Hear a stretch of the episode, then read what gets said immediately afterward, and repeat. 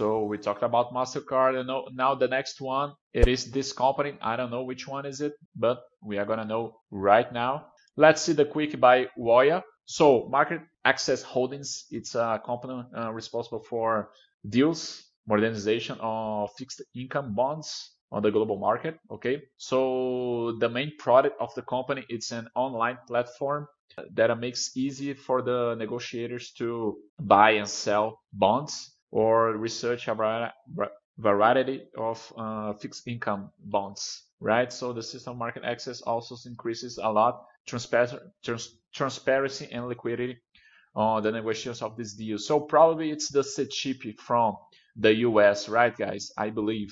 So the higher, more clients, more the leverage, the advantage that MarketAxess has to possible competitors, right, guys? So the expressive growth of clients are reflecting on the increase of uh, revenue, profits, and cash flow generation. Okay, let's check out the numbers. So uh, I think it's a little bit like CETIP uh, was here in Brazil, right? CETIP was purchased from, was bought by B3 right here, guys. Uh, anyway, let's check out the numbers of this company. So it's a company that uh, an IPO over 16 years, highly consistent profits, highly consistent EPS growth, growth and low leverage or debt-free company. So let's go to EBITDA increasing. Very good here. Uh, net income. Okay it's like a mirror. No problem here. Uh, let's check the net profit margin. Uh, companies like that uh, we know that uh, usually that doesn't have the cost. They're not very high right guys? So 40% of margin very consistent. Eps so growing, very, very interesting. I didn't know this company, guys. So very interesting numbers here.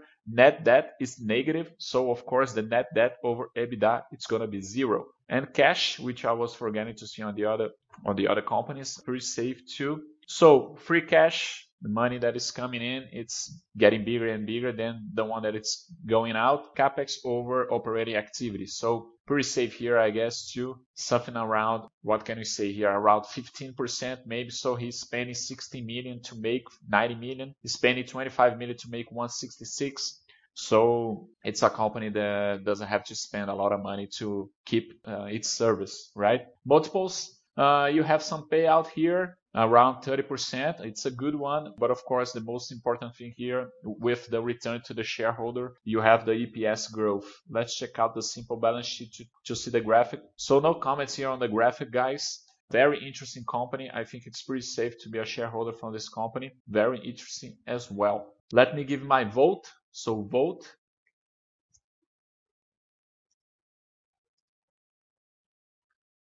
Uh, so Okay,